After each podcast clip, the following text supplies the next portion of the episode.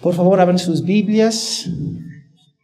El Evangelio de Juan, capítulo 3, versículo 31 al 36.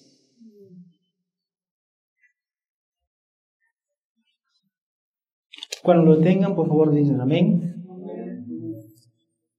Dice la palabra de Dios en Juan, capítulo 3, versículo 31 al 36. Acá está en la pantalla.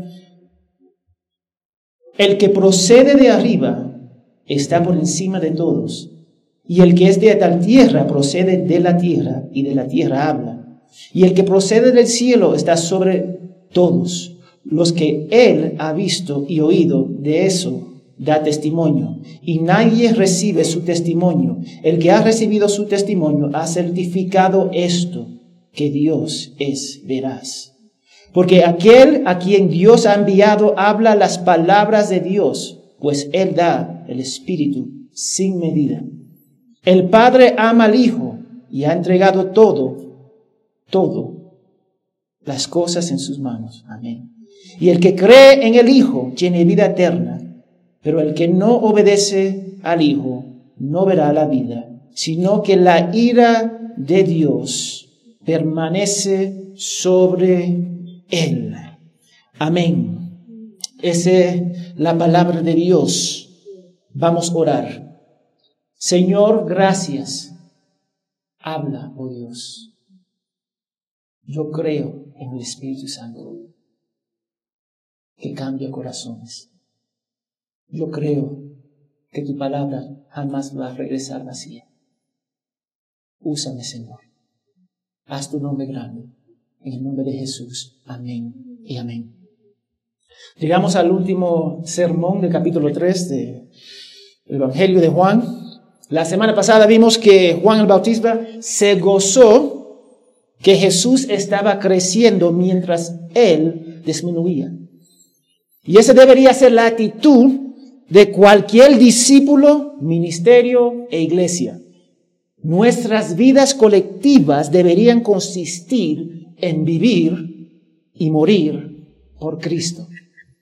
Sin embargo, vivimos y morimos para los hombres y nuestros placeres. Por favor, vaya conmigo a Juan 5.30. Ese mismo libro, capítulo 5, versículo 30. La actitud del cristiano debería ser servir a Dios con toda su vida. Mira lo que dice Juan 5:30. Dice, no busco mi propia voluntad, sino la voluntad del que me envió. Él no busca su propia, Jesús no busca su propia voluntad. Y esto debería ser el corazón de cada iglesia. Buscar la voluntad de Dios. Y eso suena extraño que Juan se gozó que Jesús aumentaba en estatus, fama y en su ministerio mientras él bajaba. No encaja con nuestra mentalidad y nuestra norma cultural. Nos contentamos cuando las personas nos alaban. Nos contentamos cuando las personas nos rodean. Siempre y cuando nosotros no, o esas personas no exigen las normas de Dios en nuestras vidas. A, nosotros nos gusta estar alrededor de personas que van a decir sí, sí, sí, nos adoran y no, no nos empujan para ser como Cristo. Eso es la realidad. Queremos que las personas doblan sus rodillas a nuestra voluntad. Pero Juan hace exactamente lo contrario. Él permanece fiel a su llamado de preparar el camino para Jesús. Y eso es lo contrario de algunas iglesias locales hoy en día, de algunos seguidores de Cristo. Ellos desean el reconocimiento y utilizan a Jesús como el escalón para conseguirlo. Interesante, ¿no? Usan a Jesús para conseguir la adoración que ellos quieren. El objetivo de Juan era hacer la voluntad de Dios no establecer su reino en esta tierra. Juan estaba vestido con humildad, como dice 1 de Pedro 5.5, no tiene que ir. ¿Y cómo sabemos que estaba vestido con humildad? Aprovechó cada oportunidad para exaltar a Cristo. Porque sus acciones apoyaban su discurso de exaltar a Jesús. Sus discípulos lo dejaron y tú sabes lo que él dijo, vete. Porque él entendía que Cristo tenía que crecer. Él preparó el camino para Jesús. Y nosotros sabemos que estaba lleno del Espíritu Santo, porque Lucas 1.15 lo dice. Juan el Bautista estaba lleno del Espíritu Santo. Él comprendió que la vida y el ministerio no se trataba de él, sino de exaltar a Cristo, porque era y es digno. Y Jesús es digno para nosotros hoy día. Es fácil someterse a un rey, el Hijo de Dios y Dios mismo, cuando sabemos que es digno de toda nuestra alabanza y adoración. Y eso solo ocurre en la regeneración, que viene de arriba por el Espíritu Santo, escuchando el Evangelio. Él sabía eso. Él sabía que Jesús era digno. La pregunta es si nosotros sabemos que es digno. Dame decirte, hay personas que dicen que creen. Hay personas que en realidad creen y no conocen la palabra de Dios. Pero finalmente, cuando una persona rechaza a Jesús, el resultado es siempre igual, una condenación completa. Veamos, vamos a ver a Jesús como digno. Vamos a ver si Jesús vale la pena. Y yo creo que sí, porque la palabra de Dios nos dice. Entonces vamos a ver ese primer punto acá, la supremacía de Jesús sobre Juan, el versículo 31 al 33. El que procede de arriba está por encima de todos, y el que es de, um, de, la tierra procede de la tierra, y de la tierra habla. El que procede del cielo está sobre todos. Creo que los versículos 31 a 34 es una continuación de Juan el Bautista hablando. Algunos van a decir que es los comentarios del apóstol Juan. Es posible, pero yo creo que es una continuación de Juan el Bautista. Pero recordamos que los discípulos de Juan estaban afligidos porque su maestro estaban disminuyendo. Había celos por él, pero ese celo estaba mal puesto porque no estaba en Cristo. Ahí está. Muchos de nosotros tenemos celos por personas, pero no celos por Cristo. Y suena triste que Juan estaba disminuyendo. Pero el Mesías es y era superior. El Mesías ha venido y ahora la necesidad del primer profeta de 400 años no era necesario. Déjame darte un ejemplo. Si tienes una bicicleta, la primera vez que yo compré una bicicleta, bueno, mi padre, yo no tenía, no lo compré, mis padres lo compraron. Yo me movía con esa bicicleta en todo lugar, hasta que mi mamá me llamaba. Pero cuando compré un carro, cuando compré una moto, ¿tú crees que yo usé la bicicleta? Ya la bicicleta no era necesario. Ya la bicicleta no lo necesitaba. Y yo puedo imaginarme cómo se sentían los discípulos de Juan, pero él deseaba que ellos también siguieran a Cristo. Ya él no era necesario en un sentido, porque ya Cristo ha venido. Estaban tristes los discípulos de Juan porque su maestro estaba perdiendo ese estatus, esa fama. La gente estaban viniendo a Juan el Bautista, pero ahora más estaban yendo a Cristo. Ellos estaban tristes porque su maestro no era ya tan famoso como Cristo. Y este es el punto.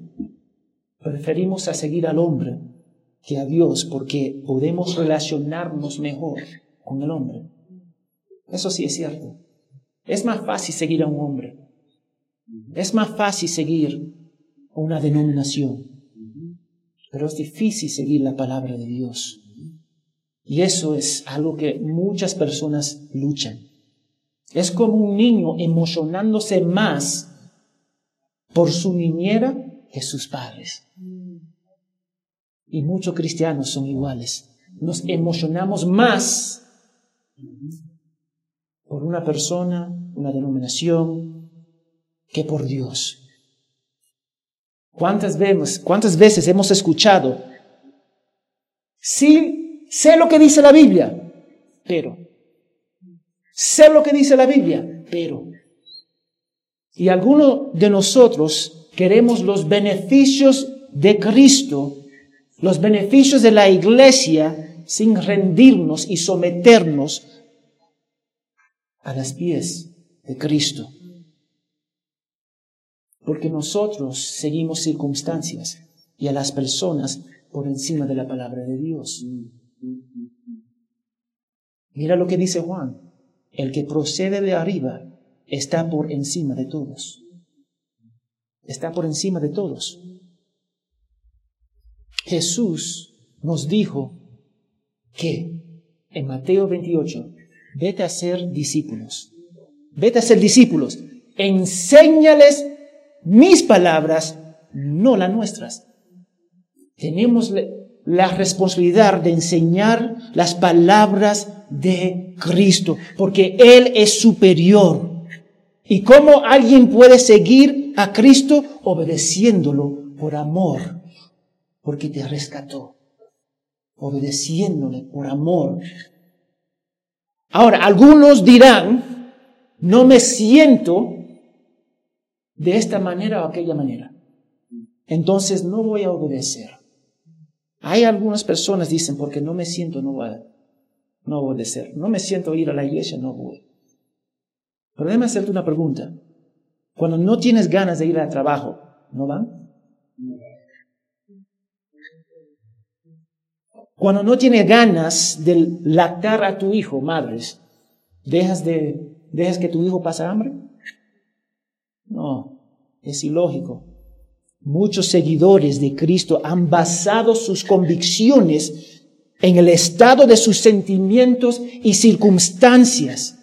Y cuando vemos una persona que basa su vida en emociones, yo soy psicólogo. Cuando veo una persona basando su vida en emociones, decimos que esa persona es inestable. Pero cuando lo vemos en la iglesia, decimos que es normal basamos nuestras vidas y convicciones en cada palabra que sale de la boca de Dios. Nada más y nada menos. Cuando Jesús ayunó 40 días, 40 noches, estaba sufriendo de hambre. Él tomó decisiones basado en esa hambre. Tomó decisiones basado en lo que dice la palabra de Dios o lo que dijo su estómago. Mm. Los discípulos de Juan hicieron su evaluación de Jesús basándose en lo que vieron, sintieron y sus circunstancias y no evaluaron las escrituras, incluso las palabras de su maestro, que el cual dijo, Él es el, el Mesías. Eso fue la evaluación de los discípulos de Juan y de muchos de nuestros de nosotros. Evaluamos basado en lo que está pasando en vez de la palabra de Dios. Juan afirma en versículo 31, en el verso 31, Jesús viene de arriba y está por encima de todo. Y cuando escuchamos de, que viene de arriba, es el mismo lenguaje de ser nacido de arriba en que vemos en la conversación con Jesús y Nicodemos. El origen de Jesús no es del mundo, porque Él siempre estaba en comunión con Dios. Vamos a Juan 1.1, un cual ya vimos. Capítulo 1, versículo 1. Dice la palabra de Dios, Juan 1.1, en el principio ya existía el verbo, y el verbo estaba con Dios, y el verbo era Dios. Jesús dejó voluntariamente la comunión perfecta para salvar el pueblo de su Padre. Y porque viene de arriba y todas las cosas se hacen y se sostienen a través de Él, es superior a todos, incluyendo Juan el Bautista. Y los discípulos de Juan no podían ver eso porque estaban cegados por sus celos, como muchos de nosotros. Hay una clara diferencia entre Jesús y Juan, al igual que hay una diferencia entre la noche y el día. Uno puede admirar las estrellas, pero cuando sale el sol, ese sol supera, esa luz supera todas las estrellas. Y ya las estrellas no es, no es necesaria. Jesús es el Hijo de Dios, que todos los profetas, sacerdotes, reyes, jueces apuntaron. Ahora que el Hijo está aquí, la luz de ellos da, no es suficiente ni necesaria. Pero el mundo ignora la supremacía de Jesús y algunas iglesias minimizan esa supremacía de Dios. Jesús es superior sobre todo, sobre ti, sobre mí, sobre el mundo, Él es superior y todo lo que hay en Él. Juan vino de la tierra y habló como alguien de la tierra. Jesús vino del cielo y habló como su Padre. Si se dan cuenta, así son los hijos. Los hijos normalmente se parecen más como sus padres, actúan más como sus padres. Jesús viene de arriba, Él viene de los cielos, entonces Él va a hablar como su Padre. Ahora, vamos a Juan 14.10. Juan 14.10, el Evangelio de Juan, este mismo libro. Cuando lo tengan, digan amén. No creáis que yo estoy en el Padre y el Padre está en mí. Las palabras que les digo no las hablo por mi cuenta. Al contrario, es el Padre quien mora en mí realizando su obra. Jesús habla lo que ha visto. Jesús habla lo que ha visto. Y nosotros tenemos que captar eso. Su testimonio no es una información de segunda mano, sino viene directamente del Padre. El capítulo 15, versículo 15, parte B, afirma esto directamente. Mira lo que dice. Pero yo los he llamado amigos porque todas las cosas que he oído de mi Padre se las has dado a conocer a ustedes. Una vez más, Jesús habla de lo que él sabe. Hebreos 1, capítulo 1 y 2, por favor. Hebreos capítulo 1, versículo 1 y 2. Cuando lo tenga, digan amén. Dice la palabra de Dios. Dios, habiendo hablado hace mucho tiempo, en muchas ocasiones, de muchas maneras a los padres por los profetas, en estos últimos días ha hablado, pasado por su Hijo, a quien constituyó el heredero de todas las cosas, por medio de quien hizo también el universo.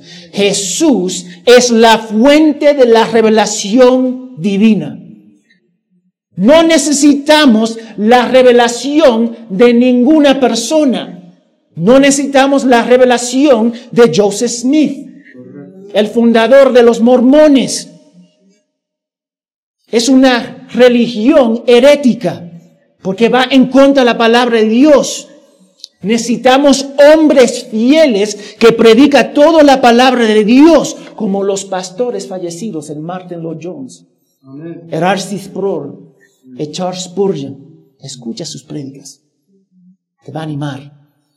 Hombres que permanecieron fieles a la palabra de Dios a pesar de toda la persecución que ellos recibieron.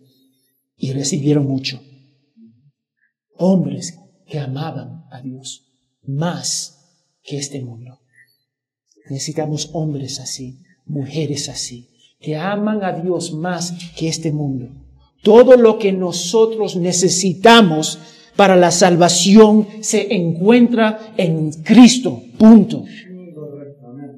Y yo tengo un gran problema con la gente que dicen que reciben revelación especial de Dios. ¿Por qué la necesitamos si tenemos a Cristo? Yo puedo entender en un país a donde no está la Biblia, a donde no se ha predicado el Evangelio. Hay algunas ocasiones a donde personas tienen sueños de Cristo, de alguien llamado Cristo. Pero eso no es nuestro contexto. Lucho con las personas que tienen regularmente revelaciones de Dios, pero no quieren obedecer la palabra de Dios. Jesús da testimonio de lo que ha visto, ha oído de su Padre pero nadie recibió su testimonio, como dice el versículo 33. Miren lo que dice. El que ha recibido su testimonio ha certificado esto, que Dios es veraz. El 32, disculpa, lo que él visto y no oído de eso da testimonio y nadie recibe su testimonio. Nadie recibe su testimonio. ¿Usted sabe por qué no quieren recibir su testimonio? Porque la gente y el mundo rechaza la luz.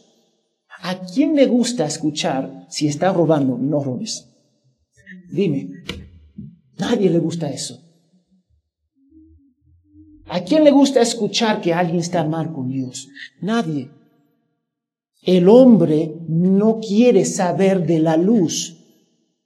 Y es el mismo lenguaje que vemos con Nicodemos en capítulo 3, versículo 11. La misma cosa.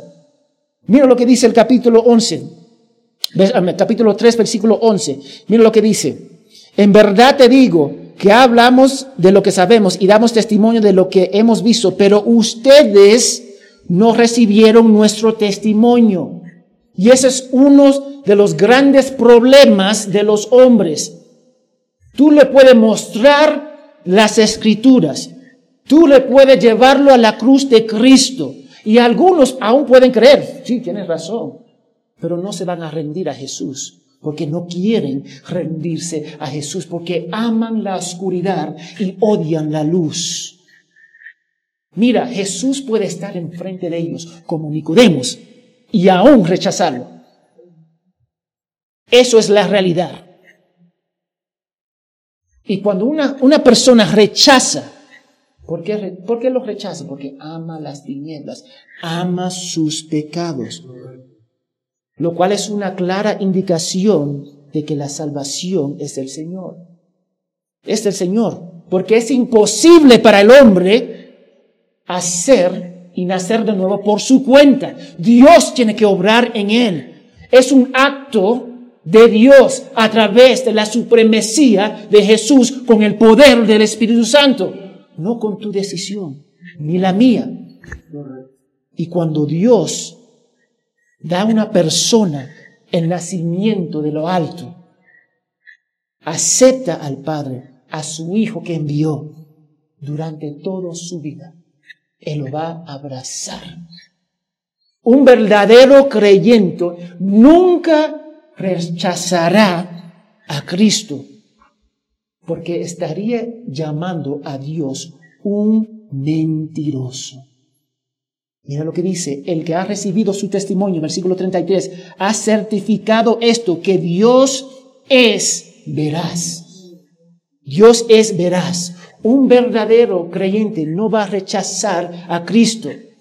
Una de las características de un creyente es la perseverancia, porque Dios lo sostiene. Hablamos en la escuela dominical, nadie puede sacar al creyente de la mano de Cristo, nadie. Incluso nosotros mismos no podemos salir de la mano de Cristo. Porque nosotros tenemos que entender, el verso 33 nos dice que el que cree y acepta a Jesús está certificando que Dios es veraz. Es como obtener un sello de aprobación del anillo del rey, que lo hace legal. La vida de un discípulo es la garantía de la veracidad de Dios. Solo Dios puede cambiar a un Pablo. Solo Dios puede transformar a un Pedro. Solo Dios puede transformar a un Abraham. Solo Dios puede transformarme a mí, a ustedes. Solo Dios lo puede hacer. Y cuando una persona es radicalmente cambiada, ¿tú sabes lo que pasa? Empieza a caminar como Cristo caminó. Yo no digo que no va a haber dificultad, hay dificultad, lo voy a decir ahora. No es fácil. Esta vida cristiana no es fácil. Pero nosotros tenemos a Dios. Y si Dios está con nosotros, ¿quién está contra nosotros? Eso es la realidad. El versículo 34 al 36, la obra de Dios. Mira lo que muestra acá. Porque aquel a quien Dios ha enviado habla las palabras de Dios, pues Él da el Espíritu sin medida. El Padre ama al Hijo y ha entregado todas las cosas en sus manos. Y el que cree en el Hijo tiene vida eterna, pero el que no cree, no obedece al Hijo, no verá la vida, sino que la ira de Dios permanece sobre él. El versículo 34 dice que Dios envió a su Hijo. Amén. Nosotros sabemos eso. Lo envió, lo vimos en capítulo 1. Sin embargo, es importante enfocarnos en la segunda parte, pues Él da el Espíritu sin medida. Vemos una y otra vez el Espíritu Santo obrando a través de Saúl, de David, los profetas, Juan el Bautista, los discípulos de Jesús. Sin embargo, su trabajo en ellos fue limitado. Fue limitado. ¿Por qué? Dos, dos razones. Debido a que Dios lo ordenó así, es Dios lo ordenó. Y dos, todos ellos estaban limitados con sus pecados. Nosotros deberíamos ser dirigidos por el Espíritu Santo, ¿sí o no? Amén, es obvio. ¿Cuál es el objetivo, bueno, el obstáculo, mejor dicho, en nuestras vidas de ser utilizados 100% por el Espíritu Santo? El pecado, este cuerpo. Aunque nosotros no somos esclavos del pecado, luchamos con el pecado. Y por eso muchos de nosotros estamos más dirigidos por pasiones, deseos y la carne que el Espíritu Santo y la palabra de Dios. Dios dio a su Hijo acceso ilimitado a su Espíritu. Totalmente. Jesús no tenía restricciones en su ministerio, en su vida, en su persona. Eso por eso lo que él hablaba era 100% Dios hablando porque, estaba dirigido 100% por su Padre. Por eso Colosenses 2.9 dice, anótalo, porque toda la plenitud de la deidad reside corporalmente en Él. Todos los creyentes tienen el Espíritu Santo habitando en ellos, pero ningún hombre tiene el Espíritu Santo sin medida como Jesús. Eso nosotros tenemos que entender, porque Él es perfecto y nosotros no. Y eso no debería desanimarte. No, debería animarte porque un día vamos a ser perfectos. Un día vamos a ser totalmente perfectos. El Espíritu obró a través de Cristo sin medida porque Él es superior o está por encima de todo. Y cuando Jesús habla, sus palabras son 100% confiables. La, la, lucha de nosotros es que no creemos las palabras de, de Jesús. Él dice algo, nosotros decimos no. Él dice algo, nosotros cuestionamos. Y dame decirte, yo no digo es mal a cuestionar si tú quieres entender, pero eso no debería ser un obstáculo de obedecer. Y eso muchas veces pasa. Y en el versículo 35, vemos algo bien profundo entre el Padre y el Hijo. Un profundo amor entre ellos. Porque el Padre lo ama, le entrega todas las cosas en sus manos. Le da el Espíritu sin medida. Afirma su persona y su obra a través de la resurrección. Le da la responsabilidad de todo juicio y lo coloca a su diestra. Porque Él ama a su Hijo. Dios tiene un profundo amor y lealtad a su Hijo porque es perfecto, santo, es bueno como Él. Y yo tengo que decir algo, porque muchos de nosotros tenemos que escuchar eso.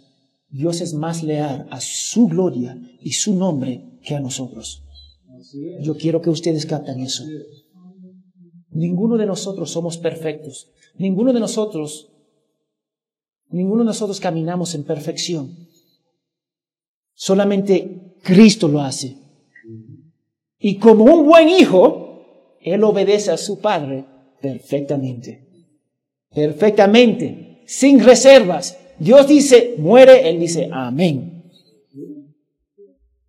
Él dice, sana, amén. Habla, amén, sin reserva. Qué espectacular sería que si nosotros estuviéramos así, nos comportamos de esa forma. Es ese mismo amor entre el Padre y el Hijo en que llegamos a experimentar el amor en Cristo. Nosotros podemos experimentar ese amor que Cristo y su Padre tienen con nosotros. Vamos a Juan 15, 9, por favor. Vaya conmigo, Juan 15, 9. Cuando lo tenga, digan amén. Como el Padre me ha amado, así también yo los he amado. Permanezcan en mi amor. Ahora, ¿cómo nosotros podemos mantenernos en ese amor? Amén. Vamos a leer el siguiente versículo, 15:10. Si guardan mis mandamientos, permanecen en mi amor, así como yo he guardado los mandamientos de mi Padre y permanezco en su amor. Ese amor que el Padre tiene por el Hijo, lo tenemos nosotros a través de nuestra fe en Jesucristo. Y esa misma obediencia que Jesús tuvo y tiene con su Padre, nosotros deberíamos tener en nuestras vidas y en nuestro cristianismo. Debemos obedecer como Cristo obedeció. Y muchos de nosotros no queremos obedecer porque no queremos humillarnos y someternos a Jesús. En su lugar, presumimos de su gracia. Presumimos, yo, yo, yo, puedo pecar, Dios me va a perdonar.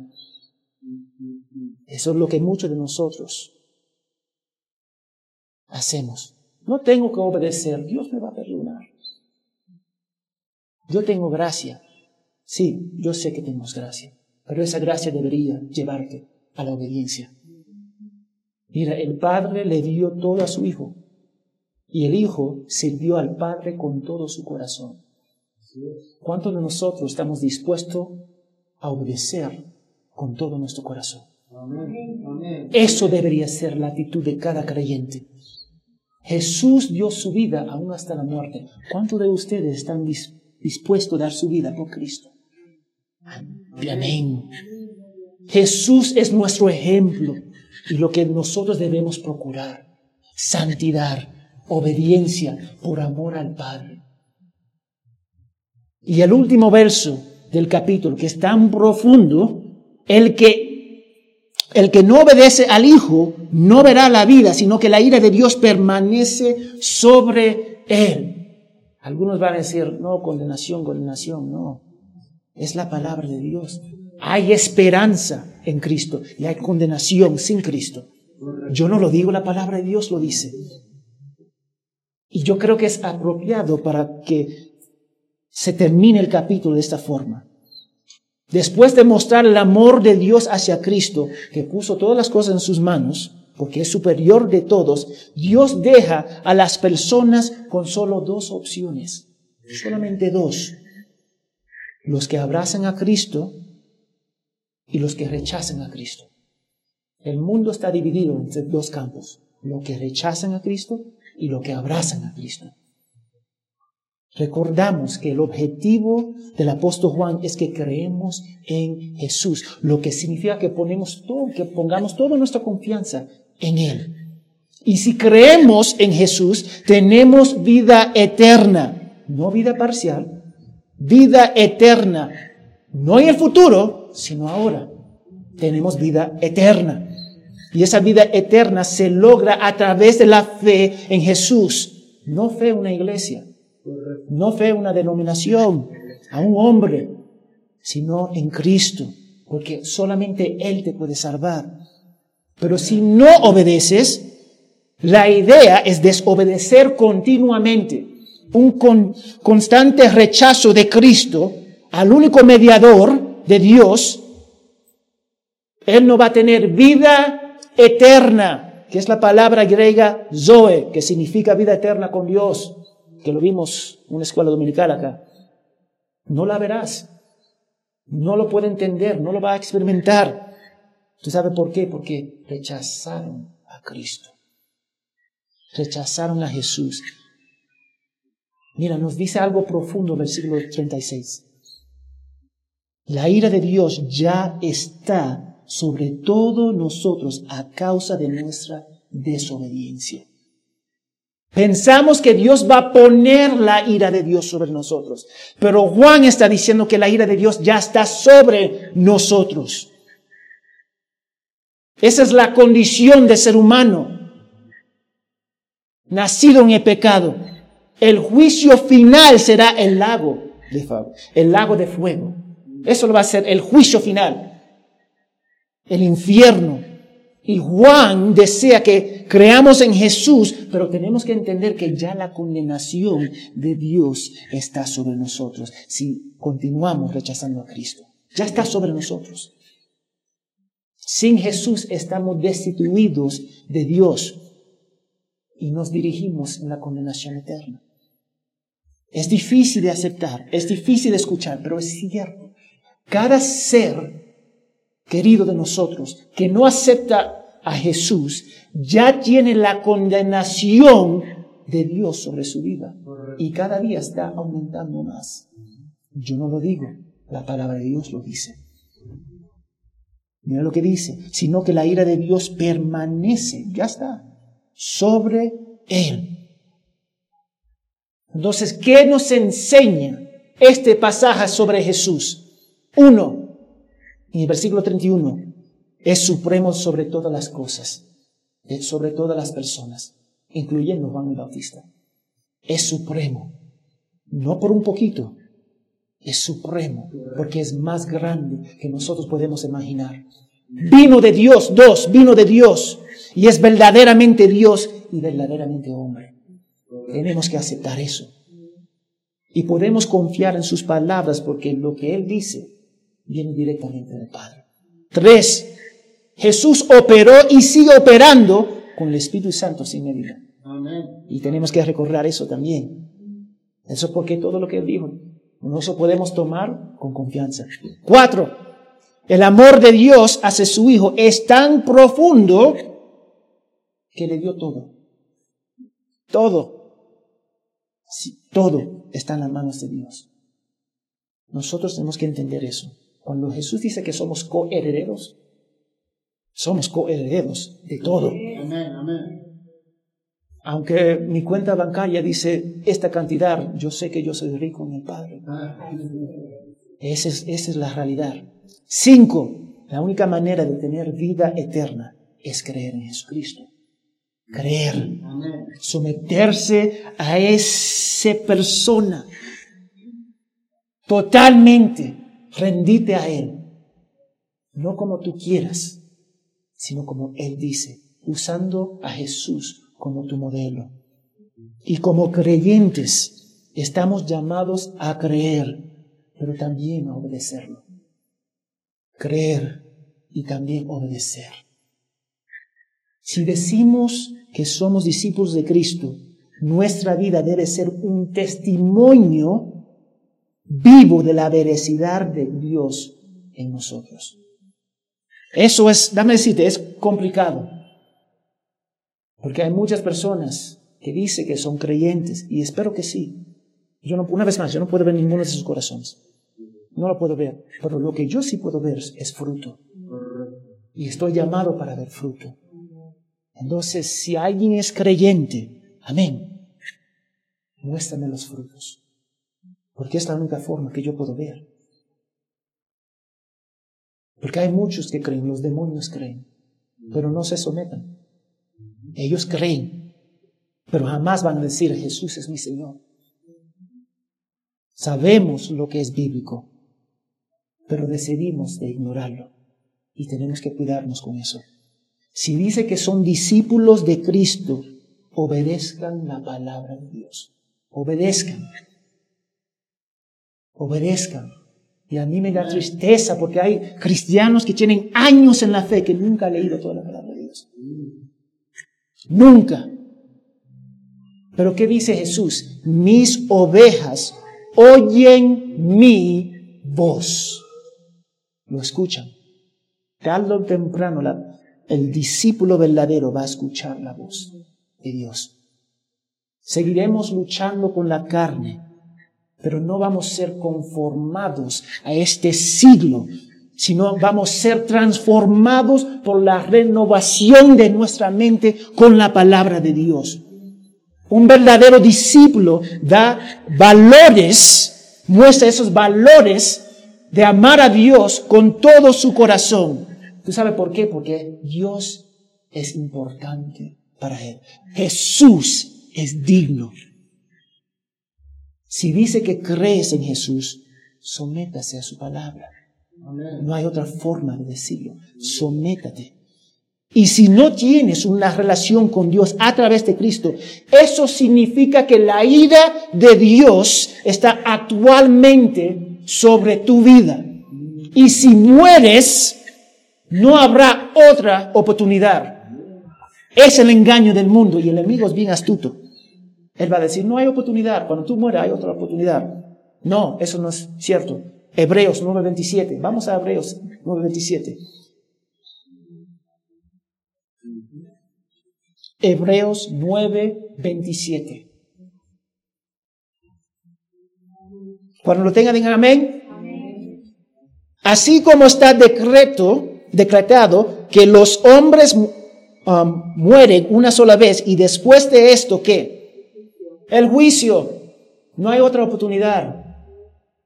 No te engañes. La palabra de Dios dice, no importa si es esta Biblia o la católica, va a decir la misma cosa ya está condenado. Y esa es la tristeza realidad de tu condición espiritual. Ya está condenado. Y mientras respiras hoy, todavía hay esperanza. Reconoces tus pecados ante Dios. Si hay convicción de tus pecados en frente de un Dios santo, amén. Puede ir a la cruz de Cristo. Pero sin convicción no hay arrepentimiento. Y si quiere experimentar ese amor, esa misericordia de Dios encontrado en Cristo, tienes que someterte. Tienes que arrepentirte. Tienes que creer en Jesús. Él te va a salvar. Es la única forma de experimentar la misericordia de Dios que se encuentra en Cristo, sometiéndote a Él.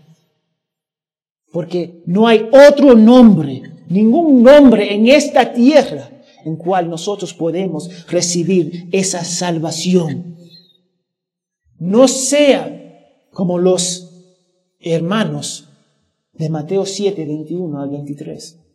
No sea como ellos. Yo lo leo. No todos lo que me dicen, Señor, Señor, entrará en el reino del cielo sino el que hace la voluntad de mi Padre que está en el cielo. En aquel día muchos dirán, Señor, Señor, no profetizamos en tu nombre, y en tu nombre echamos fuera demonios, y en tu nombre hicimos muchos milagros.